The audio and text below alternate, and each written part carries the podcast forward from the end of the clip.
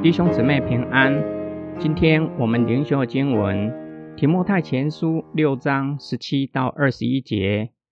你要嘱咐那些今世富有的人，叫他们不要心高气傲，也不要寄望在浮动的财富上，却要仰望那厚赐百物给我们享用的神。又要嘱咐他们行善，在善事上富足，慷慨好施。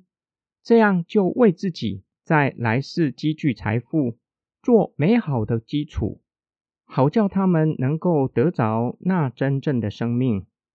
提摩太啊，你要保守所托付你的，避免世俗的空谈和冒称是知识的那种反调。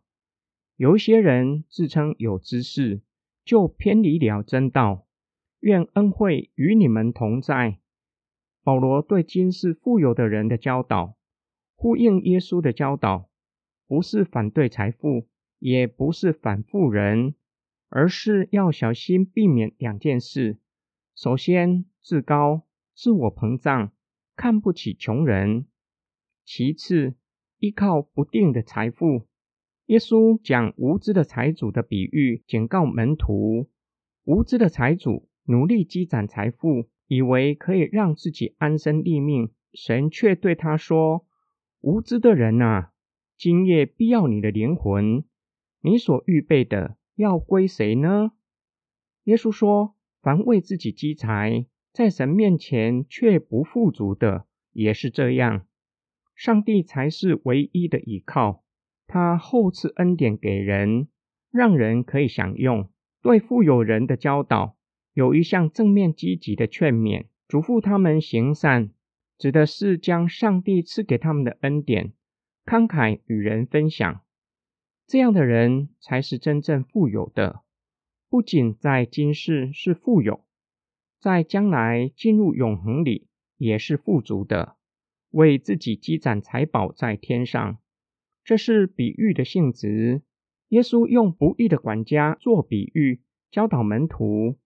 不义管家尚且知道为今生努力，让自己的后半辈子的生活有着落。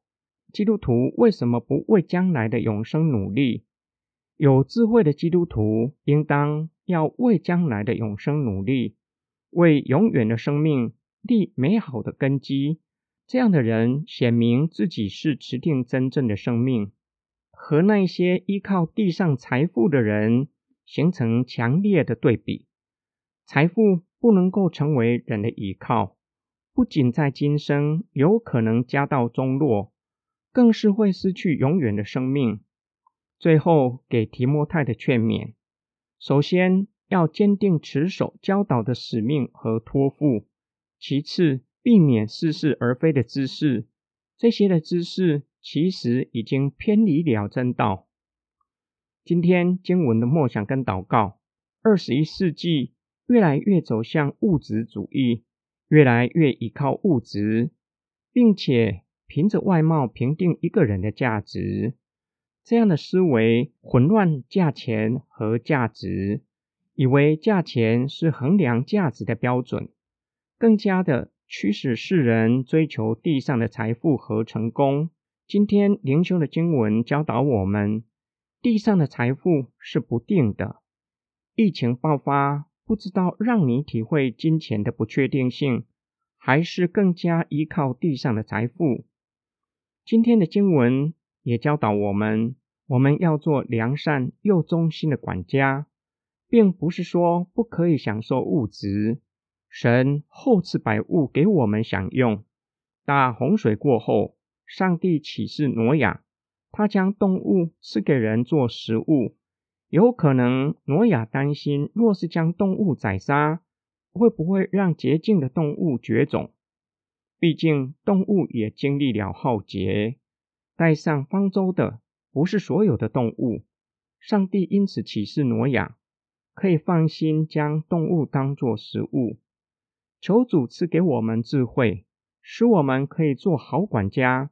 同时可以保持平衡，不走向物质主义，依靠不定的财富、纵欲，也不要为享受上帝所赐给我们的百物有罪恶感，可以存感恩的心享用，却不过分的倚靠。我们一起来祷告：爱我们的天父上帝，你是厚赐恩典的神，你将万物赐给我们管理，并赐百物给我们享用。我们当存感恩的心享用，并求主保守我们的心，不依靠地上的财富，不以财富作为安全和满足的来源，而是以你作为安全感和满足的来源，使我们无论处任何环境都可以喜乐。我们奉主耶稣基督的圣名祷告，阿门。我要。